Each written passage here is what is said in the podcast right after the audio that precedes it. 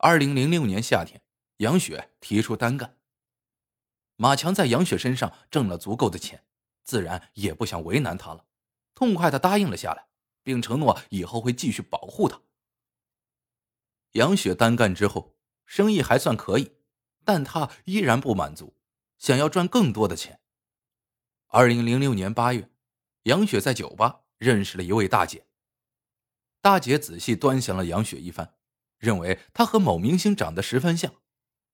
大姐还告诉了杨雪一个行业机密：很多模特会假冒明星来进行交易，这样挣得更多。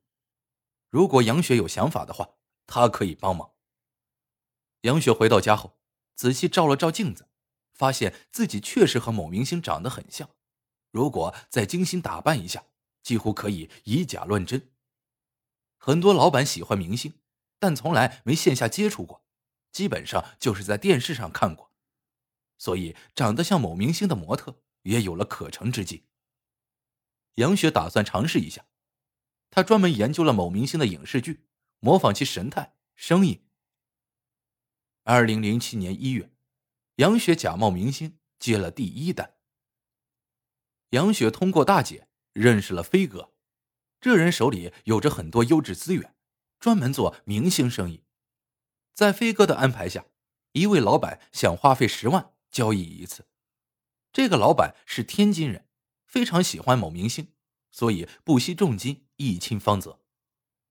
杨雪化妆一番，看上去就和某明星一样，但是第一次做，她依然感到紧张。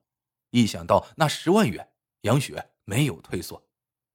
当晚，杨雪和那位老板见面了。他刚进宾馆的屋子，却发现老板手中拿着某明星的书。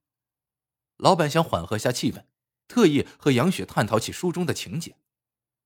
杨雪根本没有看过那本书，哪里说得上来？好在他脑子反应快，解释道：“这书是我请人帮忙写的，就连我自己还没看完呢。”老板没有怀疑，交易顺利进行。事后，杨雪拿到了十万元，按照规矩分了一半给飞哥。杨雪没想到。假冒明星如此赚钱，一旦尝到了甜头，想收手可就难了。杨雪在假冒明星进行交易期间，还成立了自己的团队。二零零七年五月，杨雪将另一个长得像明星的女孩拉上了贼船。二零零七年十二月，一个长得像某明星的女孩主动前来投奔杨雪，只因她听说这能挣大钱。杨雪带着这两个女孩，在飞鸽牵线搭桥下，不断的进行着交易。为了更像明星，杨雪三人经常学习明星的影视剧、书等作品，甚至还会定期整容。每一次交易后，三人都会坐下来一起复盘一下，客户问了哪些问题，哪里表现的还不太完美，以期下次避免发生类似的事情。三人交易收费不固定，最低一万。一般则在五万、十万一次。如果碰到特别喜欢某明星的土豪，挣的会更多。杨雪就曾遇到过一晚三十万的天价。不到两年的时间，杨雪凭借假冒女明星进行交易，赚了将近一千万。手里有了钱后，杨雪没有忘记当初的承诺，接母亲来北京享福。二零零八年八月，母亲来到北京。此前，杨雪都是租房住。为了给母亲一个更好的环境，杨雪拿出两百多万现金，全款在某高档小区买了现房。房子经过简单装修后，母女俩就搬了进去。短短几年间，女儿就能在北京买房了，出手就是两百多万现金，一点也不犹豫。杨雪母亲实在好奇，女儿当模特这么挣钱吗？会不会？干了别的。杨雪对母亲解释道：“妈，你放心吧，我除了做模特，还做一些生意，这些钱都是我的血汗钱。”可是杨雪经常外出，三更半夜才回来，有时甚至在外过夜。杨雪母亲担心女儿身体，询问她模特工作怎么这么忙，夜里都不休息。杨雪为了瞒过母亲。只好声称自己找了一个男朋友，是房地产的老板，经常陪她应酬，所以回来的晚。母亲一听女儿有男朋友了，不再关心别的了，一个劲儿的催促杨雪快结婚。案发前几天，杨雪在一个酒吧认识了凶手范慧凯。那一段时间，有客户识破了杨雪手下两个女孩假冒明星的事扬言要收拾他们。那两个女孩跑到上海躲避风头，而杨雪也不敢继续假冒明星了，想看看情况再做打算。一段时间没挣钱，让杨雪十分焦虑。她和范慧凯认识后，不由得想要挣一笔。范慧凯给某公司老板开车，工资虽然不低，但让他花几万块钱寻欢作乐，他肯定心疼。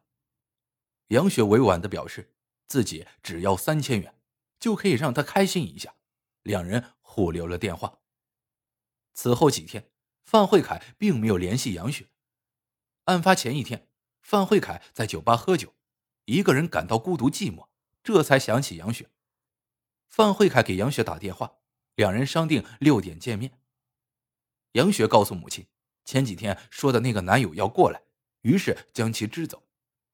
范慧凯进屋后，杨雪让他先给钱，这惹得范慧凯很不高兴，哪有先收钱的？杨雪摆明瞧不起他。范慧凯奚落道。你不就是出来卖的吗？瞧不起谁呢？两人进屋完成交易后，范慧凯认为杨雪要的太多了，于是他以不够丰满为由提出要降价。杨雪假冒明星时，一次能收几万元，要不是形势所迫，他才不会自降身价，只收三千呢。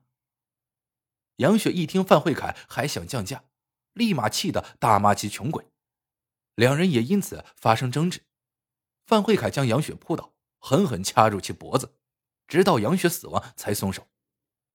随后，范慧凯搜刮了一些钱财，在屋里点了一把火，仓皇而逃。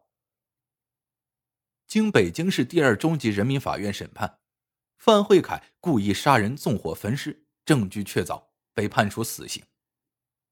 这起杀人焚尸案也牵出了假冒明星进行交易的内幕，飞哥等人随之落网。杨雪本身有模特天赋，却遇人不淑，走上了歪路。如果第一次被迫交易后，杨雪能够勇敢的选择报警，也许结局就会不一样。